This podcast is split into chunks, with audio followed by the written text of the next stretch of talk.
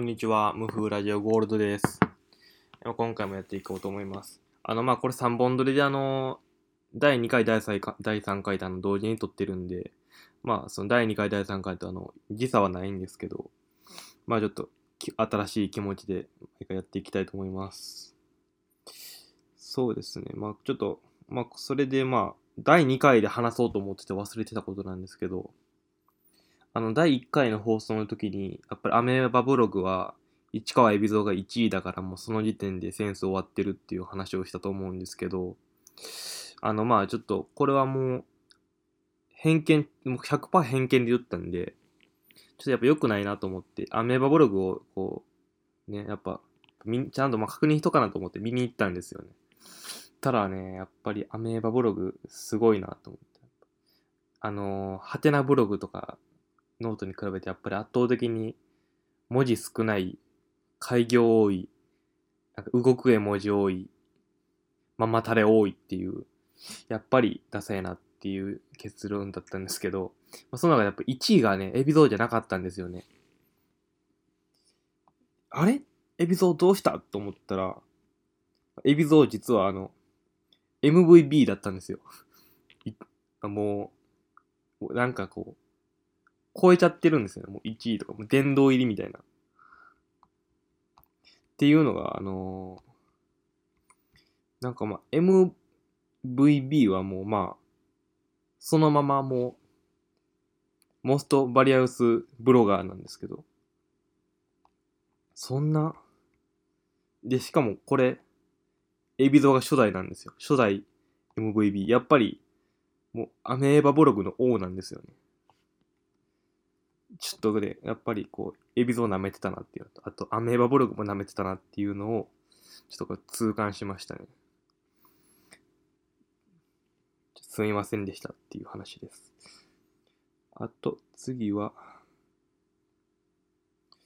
ああ、のー、ち、父親からですね、まあ、あの、仕送りと、あとも、まあ、たまにお米とか送られてくるんです。あの、カップヌードルとか、まあ、そういうのありがたいんですけど、あのー、カレーが送られてくるんですね。カリーヤカレー。あの、よくあるレトルトのカレーなんですけど、ボンカレーとかみたいな感じの。そのカリーヤカレーが、ちょっと需要と供給のバランスがもう完全にいかれてしまってて、あの、大体1回で10パックくらい送ってくるんですけど、俺あの、一番最初に京都行くときに、だから2年前に、父親に持たされたカリーヤカレーまだ残ってるんですよ。で、あの、まあ、たまに食うんですけど、やっぱりそんな美味しくなくて。で、それを、まあ、で、やっぱ定期的に補充されるんで、今、今何箱ある ?30 箱ぐらい、ちょっとカリーヤカレーの場所があって、これちょっとコロナ中にある程度減らしておかな。また多分コロナでこう、親が、ね、父親がこう気使って多分カリーヤカレーを山ほど送ってくるんで、5箱とかね。ちょっとこれはちょっとどうにかしないとなっていう。あの、カリーヤカレーと一緒にカリーヤハヤシも送られてくるんですけど、ハヤシライスは俺すぐ食っちゃうんですよ。で、ずっとこう、カリーヤカレーの中辛がこう山積みになっていって、やっぱ箱かさばるんで、一時期箱取って、中のあの銀のね、レトルトパウチの袋だけこう、にしたりしてたんですけども、それもだるいっていうもう。だからもうまあ、解決策としては、何をしたらいいんかなって思ってたんですけど、多分、あの、カレー作って、そこに混ぜたら美味しいんじゃないかなっていう。でもなんか保存料の味するんだよな。カレーって基本的にルーの種類多ければ多いほどスパイス増えるから美味しいじゃないですか。その要領で多分カレーやカレー入れたらうまいんじゃないかなとも思うんですけど、でもなんかちょっと雑味になりそうだな。どうすればいいんだろうな。ちょっとカリーやカレーは、ちょっとね、やっぱり結構もうちょっとトラウマじゃないですけど、かなり、あの、京都来る前は別に好きでも嫌いでもなかったんですけど、今、今日結構あの嫌い寄りですね。カリーやカレー。ということでお便り行こうと思います。お便りが、えーっと、あれこれ答えたか。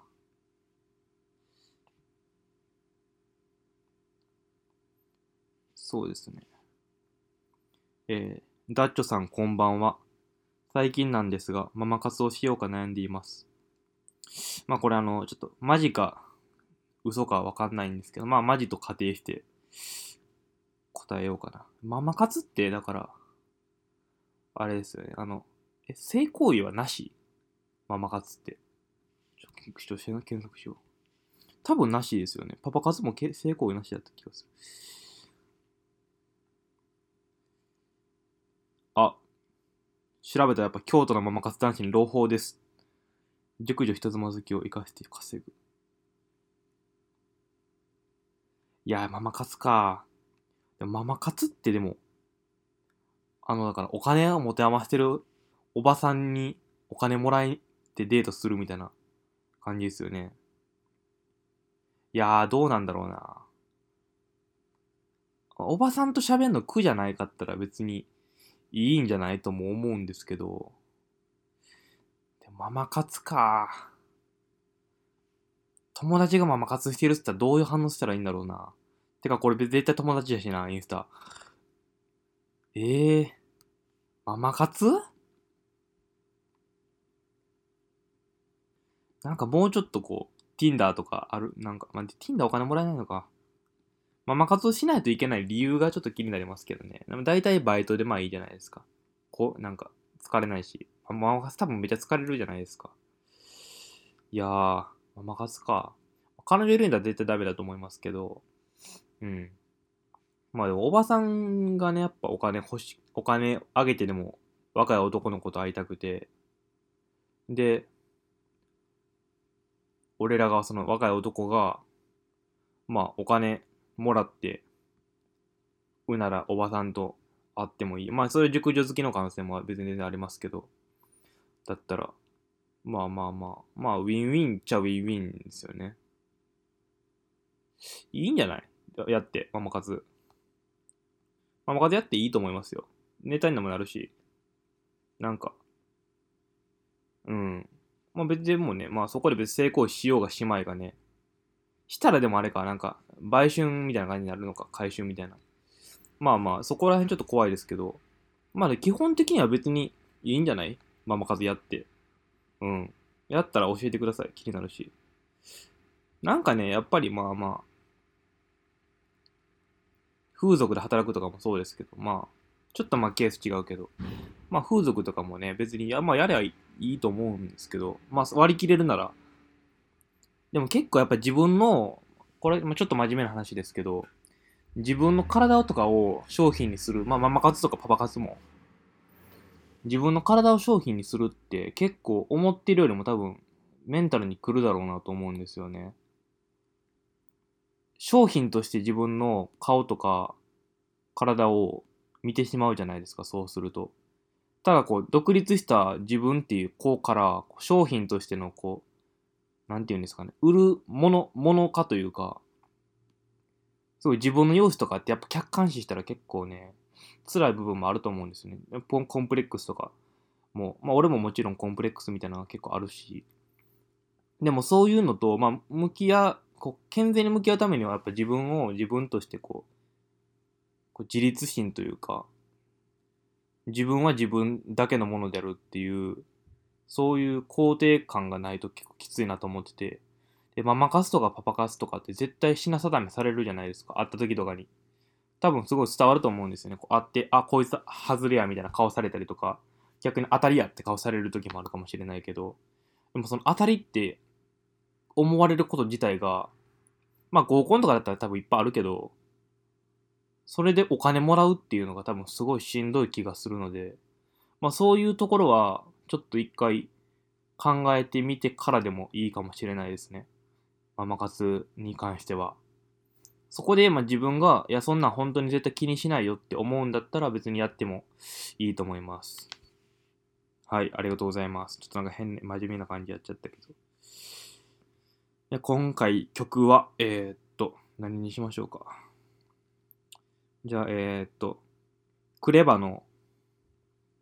アフターミックステープっていうアルバムのそれとこれとは話が別っていう曲かな。これは、それとこれとは話が別っていうのは、あの、 KREVA ってあの、 KICK THE CAN CREW の人なんですけど、 KREVA と宇多丸と小林賢太郎の曲なんですけど、3人の。これね、あの、 KREVA のパートがね、俺個人的に全然好きじゃないっていうか、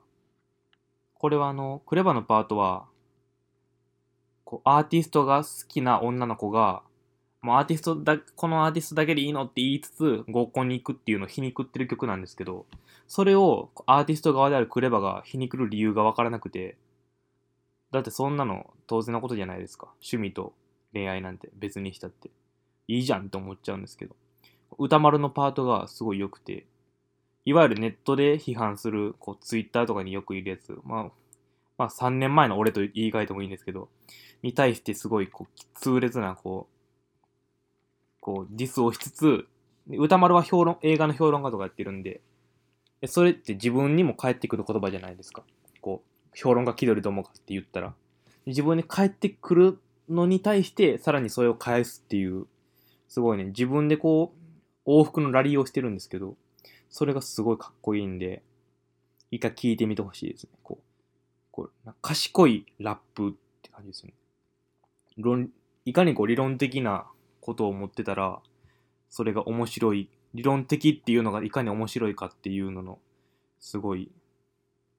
証だなっていう感じの曲ですね。ってことで、まあ、ママ活はちょっとまあ、計画的に